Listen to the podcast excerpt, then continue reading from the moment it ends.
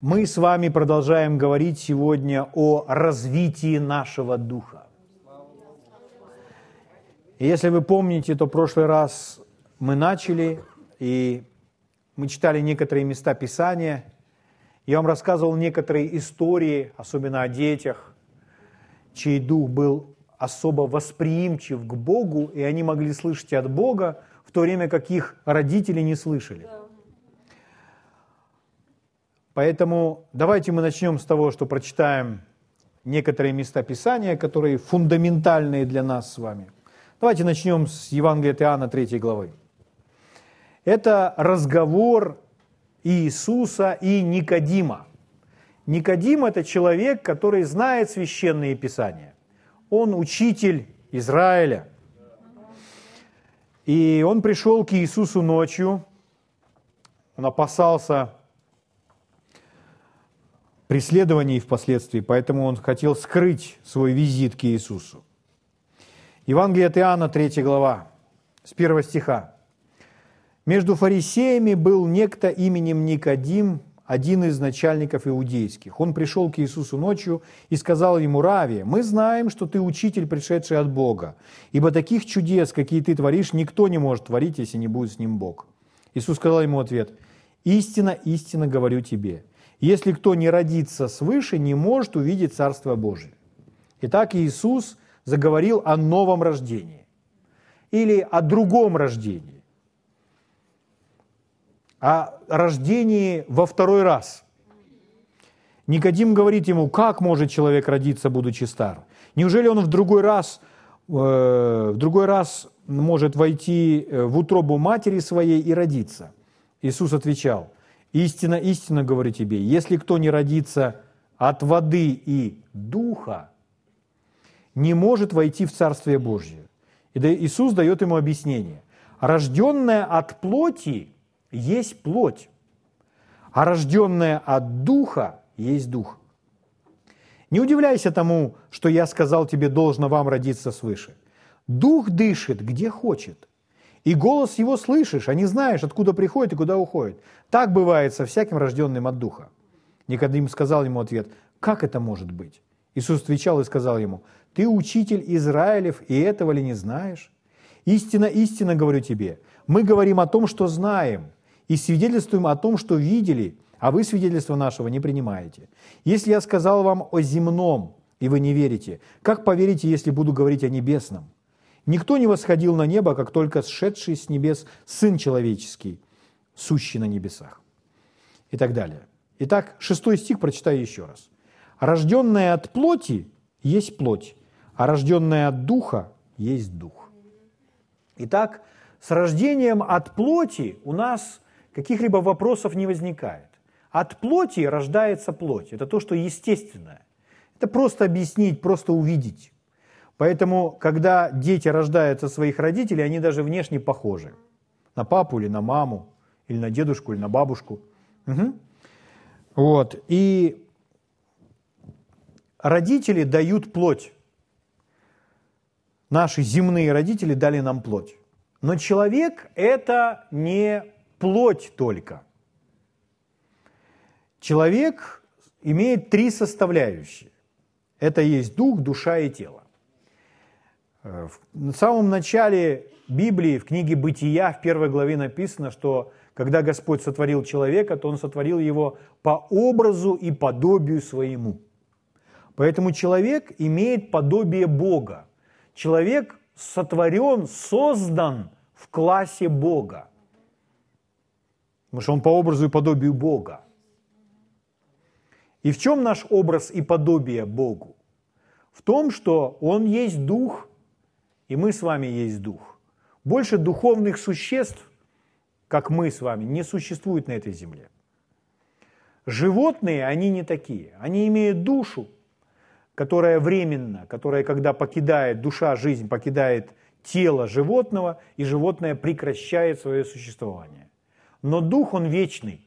Поэтому любой человек – это вечное существо, как дух. Тело оно в результате грехопадения стало тленным. Оно не вечно. Но давайте с телом пока не будем разбираться. то, что там Слово Божье обещает в отношении нашего тела. Мы сосредоточились с вами на духе. Итак, человек создан по образу и подобию Бога, поэтому он дух прежде всего. Например, апостол Павел говорит, что он имеет желание разрешиться, выйти из тела и водвориться у Господа. Первым фессалоникийцам написано. Кто это желает выйти из тела? Внутренний человек. Внутренний человек, то есть непосредственно дух. Или Павел говорит в 1 Коринфянам 9 главе, что я порабощаю тело мое. То есть он не отождествляет себя с телом, то есть свое «я». Он свое тело порабощает. А кто этот, который порабощает? Внутренний человек. Поэтому мы с вами прежде всего дух. Это очень сильно поможет человеку очень сильно поможет человеку в его понимании. Если верующий человек сам себе будет повторять время от времени, если он себе заявит, «Я есть дух, имею душу, и живу я в теле». То есть мое тело – это земной костюм, чтобы жить здесь на земле. Физическая смерть – это когда дух человека вместе с душой покидает это тело и продолжает свое существование. Тело без духа жить не может. Тело сразу падает замертво. Так же, как перчатка. Мы снимаем перчатку из руки, и рука продолжает свое движение. Но перчатка, она лежит там у вас где-нибудь на столе неподвижно. Так же и тело. Оно без духа не в состоянии жить. Но если дух выходит, он продолжает свою жизнь. Он идет к Богу или туда в соответствии как человек жил на этой земле. Если он не уверовал в Иисуса Христа, то он идет в другое место. Поэтому мы с вами дух прежде всего. Давайте мы с вами вместе это скажем. Я есть дух, я есть дух. у меня есть душа. Я, живу в теле. я живу в теле. Еще раз, я дух, я дух. Имею душу, живу в теле. Это очень важно. То есть я не тело. Я живу в теле. Я контролирую тело. Я управляю телом. Я учу тело. Угу. Не тело руководит мною. Я руковожу телом. Как дух, как духовное существо, созданное по образу и подобию Бога. Поэтому, когда дети рождаются на эту землю, маленькие детки, то тела они унаследуют от своих земных родителей. Но кто им дает дух? Послание к евреям, 12 глава, 9 стих. «Притом, если мы, будучи наказываемы плотскими родителями нашими, боялись их, то не гораздо ли более должны покориться Отцу Духов, чтобы жить?» Бог назван Отцом Духов.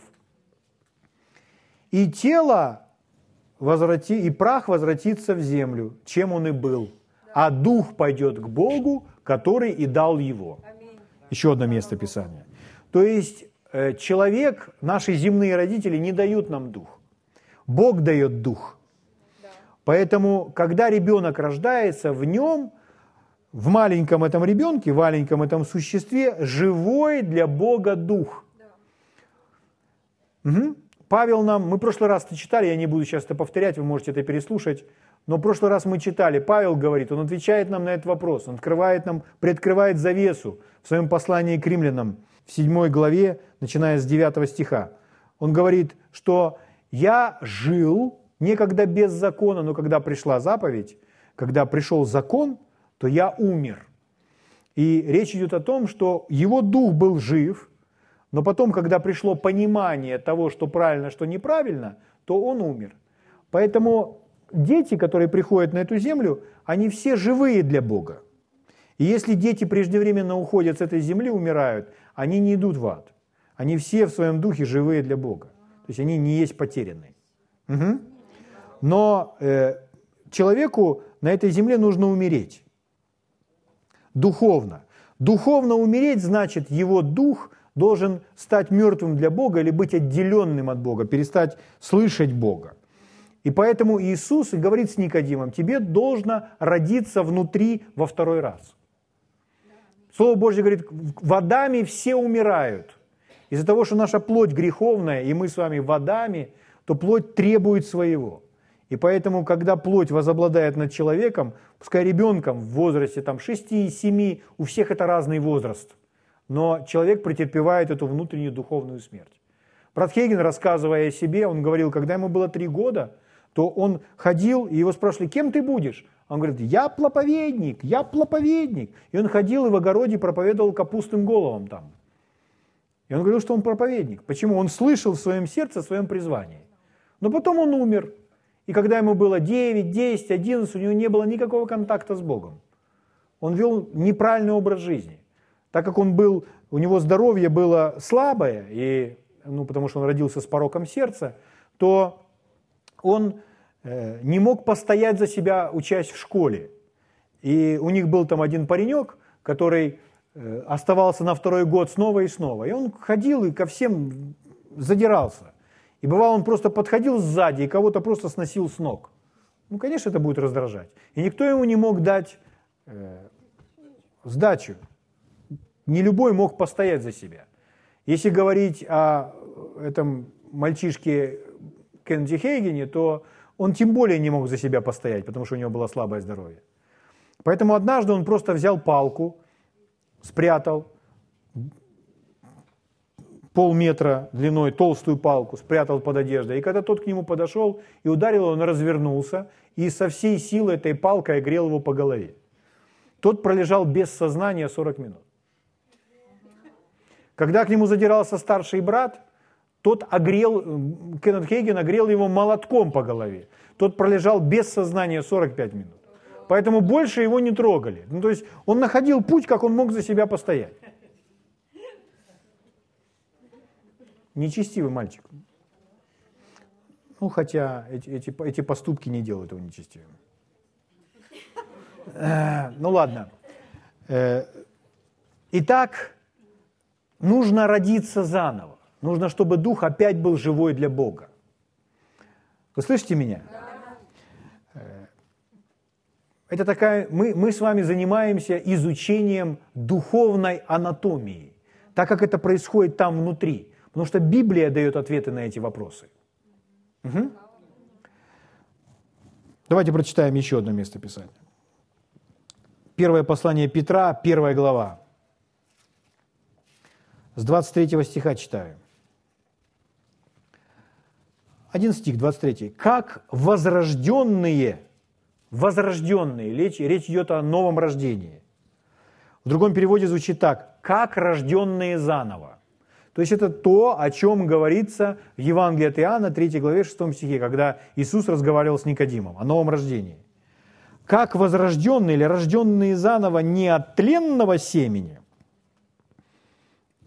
плоть рождена была от тленного семени, папа посеял семя в маму, не от тленного семени, но от нетленного, от Слова Божия, живого и пребывающего век. То есть мы были рождены заново, мы возрождены, наш дух возрожден от нетленного семени Слова Божьего. Вот что с нами случилось, вот что с нами произошло. Когда Слово Божье говорит о новом рождении, речь не идет о новом рождении тела или ума. Иисус говорил, рожденная от плоти есть плоть, рожденная от духа. Тебе нужно родиться от воды и духа. В данном случае там вода – это образ, опять-таки, Слова Божьего. Вы омыты банью водную посредством Слова. Это просто иллюстрация такая. Но рожденные от воды и духа, рожденные от Слова Божьего, рожденные от духа, рожденные от нетленного семени Слова Божьего, наш возрожденный дух. Но он говорит,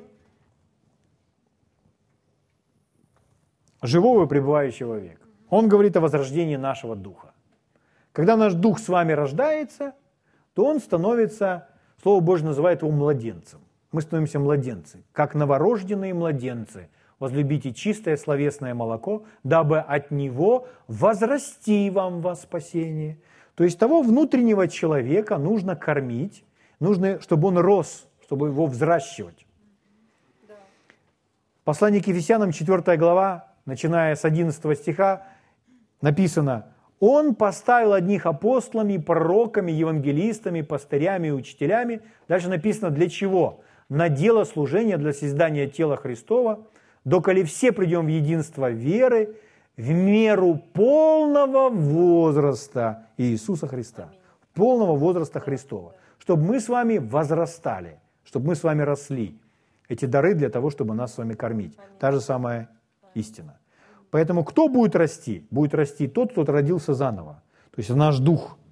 Тот младенец, который внутри, которого нужно, чтобы он рос. Поэтому этот рост подразумевает наш рост в вере, наш рост в любви, наш рост в истинах Божьего Слова. Аминь. Второе послание Петра, первая глава, с первого стиха Петр говорит, Симон Петр, раб и апостол Иисуса Христа, принявшим с нами равно драгоценную веру, по правде Бога нашего и Спасителя Иисуса Христа. Благодать и мир вам да умножится. Благодать и мир вам да умножится. И дальше, каким образом? В познании, ну, в другом переводе, переводе короля Якова, через. Через познание Бога и Христа Иисуса Господа нашего. Дальше. Как? от божественной силы Его, как от божественной силы Его даровано нам все.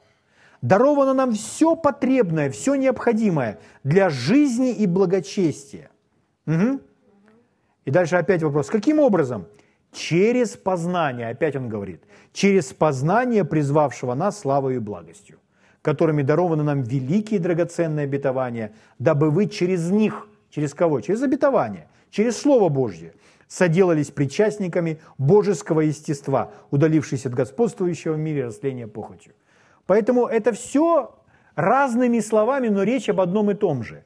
Человек должен принимать Божье Слово как пищу, как молоко, как твердую пищу. Если он будет это принимать, он будет расти. Если он будет расти, то все больше Божьей природы будет через него проявлено. Все больше Бога будет через него проявлено любви, радости, мира, силы, исцеления. Не просто в моем теле, а я смогу исцеление принести в жизнь других. Слава Богу. Но человек должен, должен расти, развиваться внутри. Божья цель и Божий план для нас, чтобы мы с вами росли и развивались. И это слово, которое там используется, чтобы достигнуть совершенства, подразумевает совершенство можно заменить словом зрелость. То есть достигнуть зрелости. Слава Богу. Аллилуйя. Итак, мы с вами есть дух, созданный по образу и подобию Бога. Угу.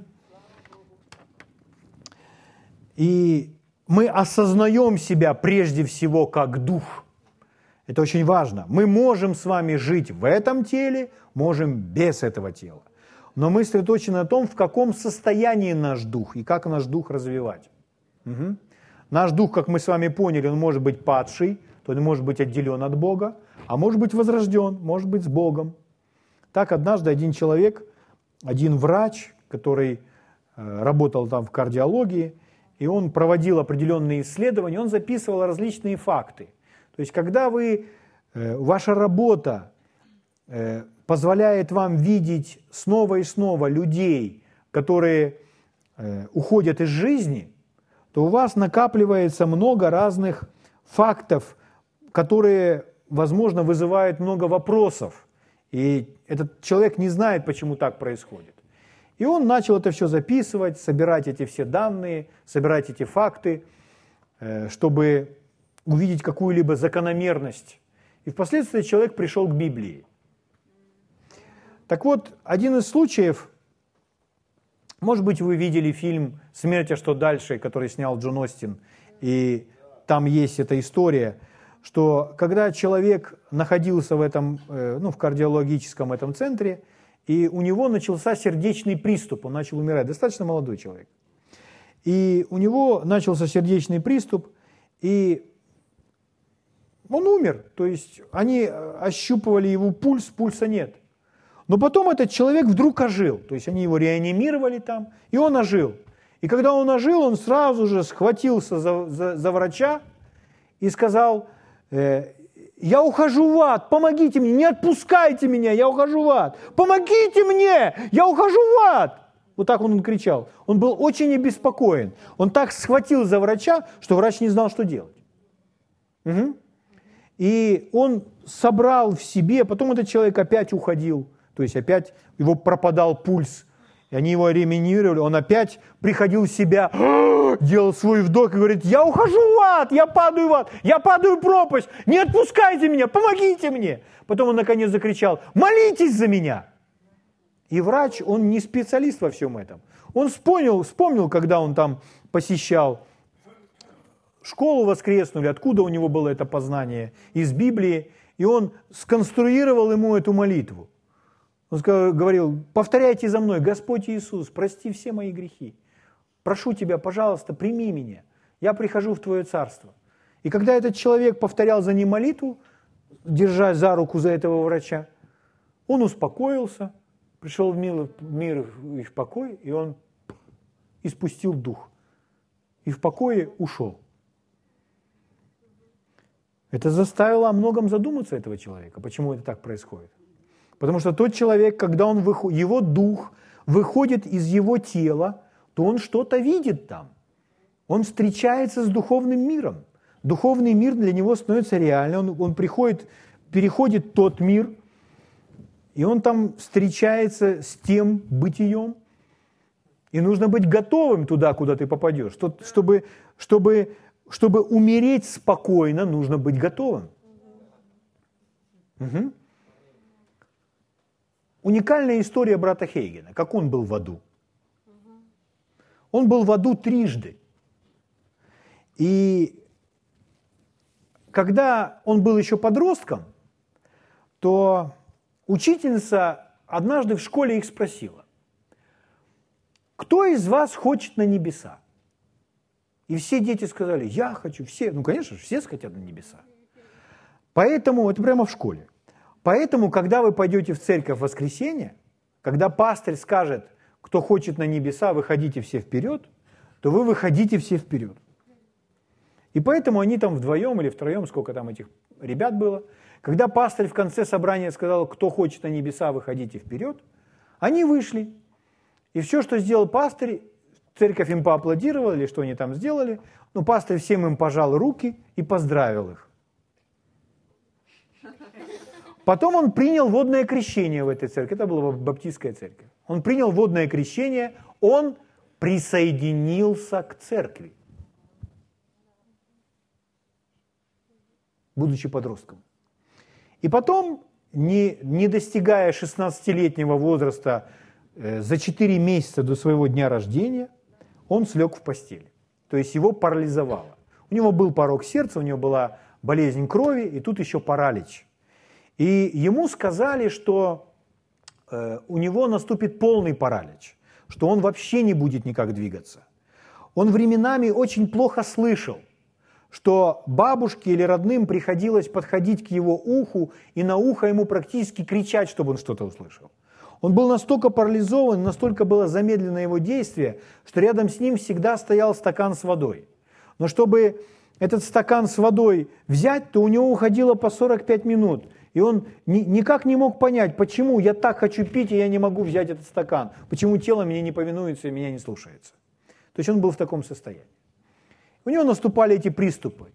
И вот однажды бабушка сидела рядом с ним, и он сказал, бабушка, я умираю. И он просто осознал, как он выскользает из своего тела. То есть он почувствовал, как его ноги холодеют, кровь в венах холодеет, сердце становится неподвижным, холодным, и он ощутил, как он через рот, как будто выдохнул, вышел из своего тела. Когда он вышел из своего тела, он начал падать вниз. Сам он рассказывает это так. Я опускался вниз, вниз, вниз, вниз, вниз, вниз, еще вниз, вниз, вниз сразу начинали исчезать огни, которые там на земле, они исчезали. И я погружался в такую тьму, становилось так темно, становилось все таким черным, что если поставить перед собой руку вот так вот, то ее невозможно было разглядеть. Такое все становится черным. И когда он опускался вниз, то там внизу он начал видеть дьявольские ворота, ворота ада. Говорит, меня все время спрашивают, как описать врата ада. Он говорит, я не знаю, как их описать. Потому что это ни с чем нельзя сравнить на земле. То есть, если человек чего-то не видел, то ему сложно описать, что это такое. Но это ужасно. Вот он в эту бездну опускается. И там эти врата ада, которые засасывают. Его просто тянет туда. И он видит языки пламени, языки огня. И он продолжает опускаться. И он просто смотрит, он не может оторвать глаз от этих языков пламени, от этих врат. И вот он, как будто на какую-то пропасть он там встал, и вот немножко он, сейчас он туда соскользнет. И его за руку взяло какое-то существо, но он на него не смотрел, и он его не видел. Потому что он был полностью сосредоточен на том, чтобы не попасть, не упасть туда. Он смотрел на этот ужас, который его там перед ним открылся. И потом, слава Богу, говорит он, он услышал голос. Голос звучал так, как будто много шум вод многих, как будто гром и молния. Он не разобрал ни одного слова. Это не был ни английский, ни какой другой язык, но он понимал, что это говорит или Бог, или Иисус. Но это из другого мира. И вот этот голос так говорил, что здесь все затряслось. И это существо сразу же отпустило его. И как пылесосом его начало вытягивать опять вверх. Он начал подниматься, подниматься, подниматься, подниматься, подниматься, подниматься, раз. И он оказался, первый раз, когда он вернулся на землю, он оказался на веранде своего дома. Но ему не нужно было открывать дверь, он прошел сквозь стены, прямо к своей, к своей кровати, к своему телу, и опять через рот бульк вошел в свое тело. То есть его просто тянуло. И он, бабушка, а здесь сидит рядом бабушка и держит его за руку. Она говорит, дорогой, я думал, ты умер. Я и так умер, я, я умер, да. А бабушка помогала дедушке, потому что дедушка был когда-то врачом, и бабушка помогала ему много лет. И она хорошо знала, она разбиралась во всех этих вещах. И он говорит, бабушка, я умираю. Я хочу, я, я, я хочу попрощаться. Где мама? Он говорит, мама там молится, ну там, вне дома. Он говорит, я сейчас пойду позову ее. Он говорит, нет, нет, бабушка, не уходи, не оставляй меня. Брат Кевин говорит, когда вы не готовы к смерти, вам страшно. И вы хотите, чтобы кто-то с вами был обязательно. Потому что он не готов. Нет, нет, не уходи, потому что я боюсь, если ты уйдешь, я опять умру. Передай маме, попрощайся с мамой от меня, скажи ей, что я ее люблю. Скажи, скажи ей, что спасибо, что когда папа оставил, что она была с нами все это время. И, пожалуйста, попроси у мамы прощения за то, что, возможно, я добавил ей седых волос и морщинок на ее лице. Пожалуйста, попроси у нее прощения. И скажи ей от меня прощай, потому что я ухожу, я умираю. И он опять умер. Он опять почувствовал, как охладели его ноги, остановилось сердце, и он опять через рот вышел. На этот раз он опять начал опускаться вниз, вниз, ниже, ниже, ниже, ниже, ниже, ниже, ниже. Опять эта кромешная тьма. И картина повторяется. Опять он подходит к этим воротам ада. Потом опять поднимается. Но на этот раз он оказался не на веранде, а он в, в, оказался в своей комнате прямо сквозь пол, прямо у ног кровати. Он вышел наружу, у-у, прямо сквозь пол у, у, у ног кровати. И опять нырнул в свое тело. Бабушка, ты живой? Да. Бабушка, где дедушка? Ты же знаешь, он пошел туда, туда, туда. А, да, я помню. Передай ему спасибо. Спасибо, что он приютил нас с мамой, что мы жили в его доме. Передай, попрощайся с ним от меня. Скажи ему, что я люблю его, но я умираю. Так он попрощался со всеми. Бабушка, спасибо. Ты была, как моя вторая мама всегда мне.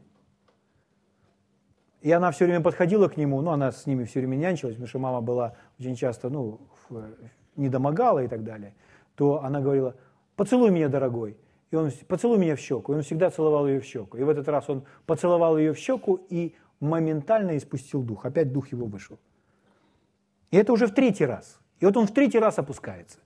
Он опускается в третий раз и опять летит вниз, вниз, ниже, ниже, ниже. Но на этот раз он решил, я, если сейчас я там окажусь, я попаду в эти ворота ада, я уже больше оттуда не вылезу.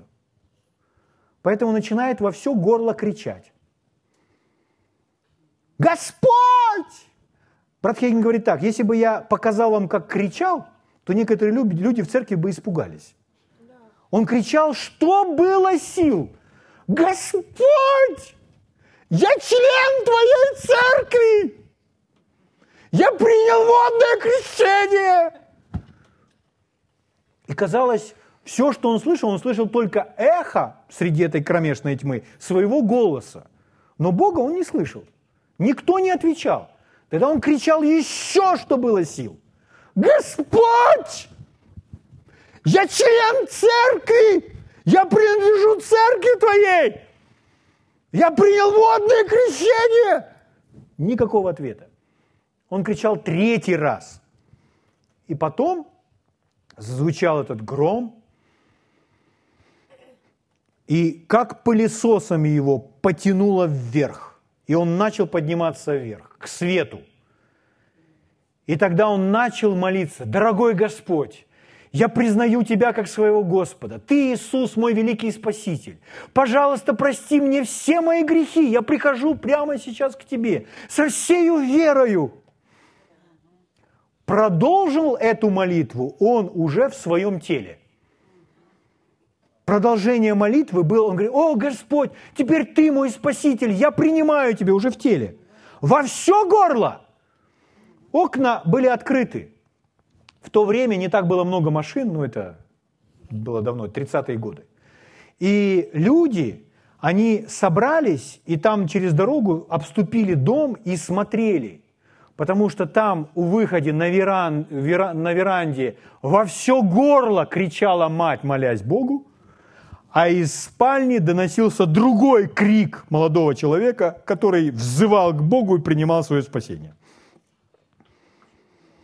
Говорил, это был тот момент, когда я переродился, я родился свыше. Потому что, чтобы родиться свыше, нужно поверить и призвать имя Господа, назвать Иисуса своим Спасителем. Можно быть в любой церкви и не быть рожденным свыше. Можно просто посещать хорошие церкви. Но если у человека не было такого личного участия, личной встречи с Богом – если у него не было отношений с Богом, он не возрожден. Человек возрождается верой в Божье Слово и личным исповеданием. Если человек говорит, ну, я сидел в этой церкви, я был, я ходил на собрание, чаще смотрел в окно, но личной встречи не случилось, человек не возрожден. Мы прочитали Петра как возрожденный не от тленного семени, но от нетленного, от Слова Божьего, живого и пребывающего вовек. Я точно знаю, что я рожден свыше. Каждый из вас, он точно знает, что он рожден свыше. Слово Божье говорит, сей самый Дух свидетельствует Духу нашему, что мы дети Божьи. Мы не знаем об этом в голове, мы знаем об этом в своем сердце. Я Божье дитя, я возрожден. Почему? Потому что я всем сердцем уверовал в Иисуса. Что было в последующие дни? Все последующие дни он лежал полностью парализован, и он продолжал теперь каждый день просто благодарить Бога. Говорил, о Господь Иисус, Ты мой Спаситель. И он был готов умереть в каждый миг, и теперь он этого больше не боялся. Когда утром поднималось солнце, и лучи солнца падали на его постель, он благодарил Бога за солнце. На улице пели птицы, он благодарил Бога за пение птиц. Казалось, что весь мир стал теперь другим.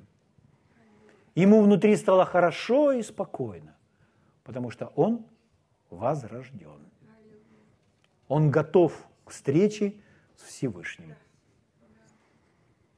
И потом начался целый этап – как ему нужно было видеть себя не в могиле,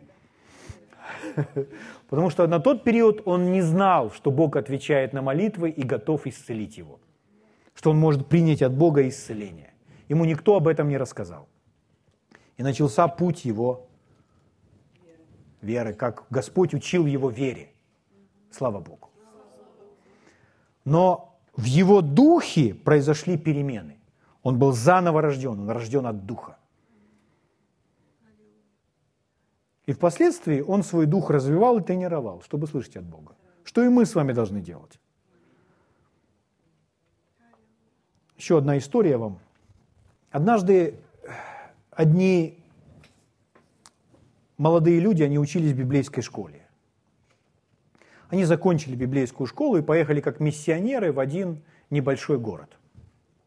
Там начали церковь, их служение было достаточно успешным, и им сообщили, что человек, с которым они учились, погиб. И нужно было ехать на похороны. И на похоронах даже служить. И это супружеская пара, они там жили, они уже имели детей. И вот у них маленькие детки, девочка, мальчик. Мальчику там три года. И вот это такой город, что там нет аэропорта, э, то есть маленький городок. Но у одного человека был свой частный самолет небольшой. Он говорит, я полечу и отвезу. Полетим вместе. И вот там группа этих людей решают лететь. И они встали достаточно рано, в 5 утра, чтобы вылететь.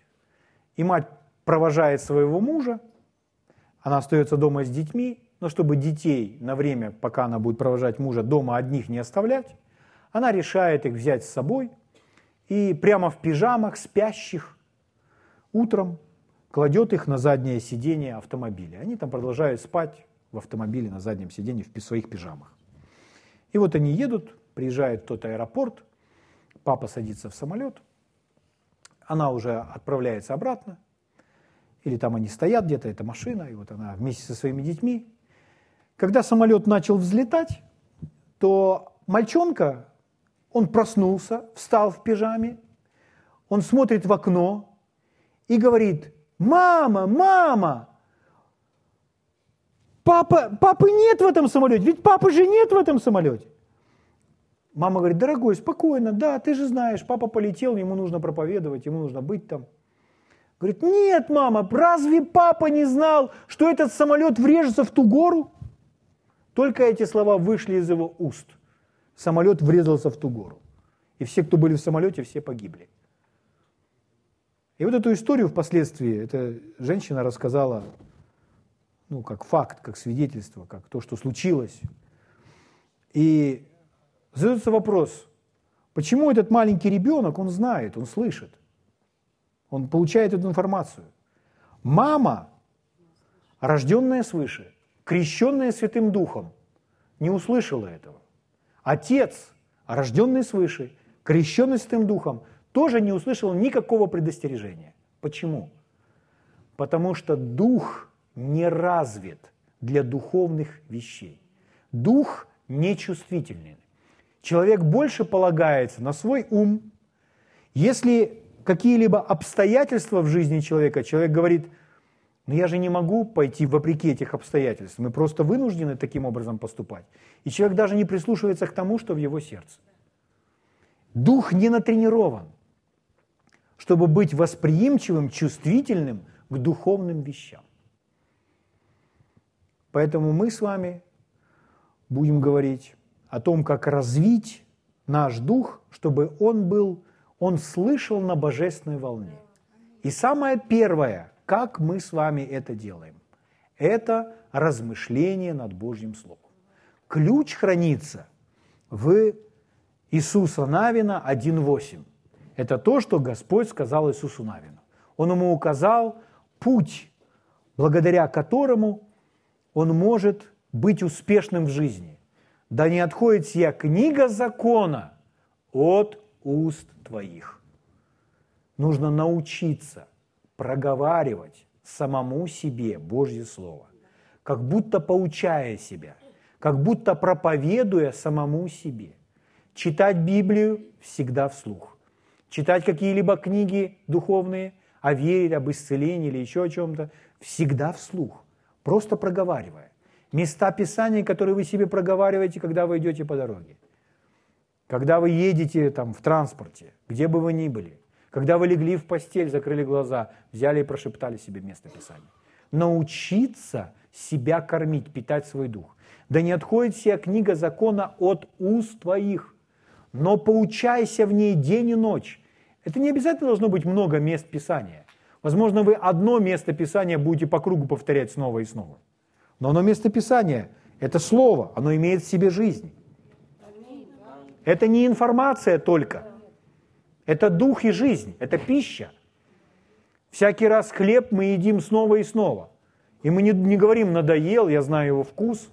Поэтому к Слову Божьему нужно относиться как к пище.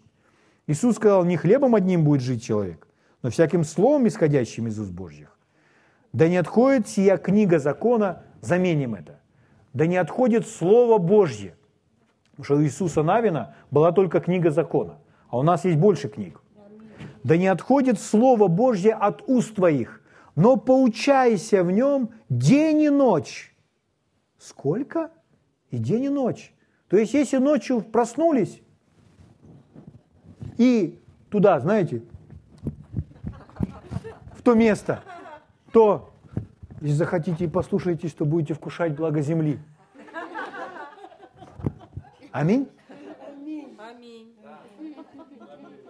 И день и ночь. Постоянно тогда ты будешь успешен в путях твоих и будешь поступать благоразумно. То есть так приходит мудрость. Друзья мои, ничто это не заменит вашей жизни. Размышление над словом должно быть постоянной, неотъемлемой практикой в жизни каждого дитя Божьего. Об этом же говорит первый псалом. Блажен муж, который не ходит на совет нечестивых, не стоит на пути грешных, не сидит в собрании развратителей, но в законе Господа, в Слове Божьем, в законе Господа, в Слове Божьем воля Его. И о законе Его, о Слове Божьем размышляет он, это то же самое слово, которое используется там в еврейском оригинале, размышляет он день и ночь. Опять день и ночь. Это первый ключ к тому, чтобы накормить дух. Слово Божье является пищей для вашего духа. Слава Богу! Скажите, пожалуйста, все вслух. Я дух. Прежде, всего. Прежде всего. Я духовное существо.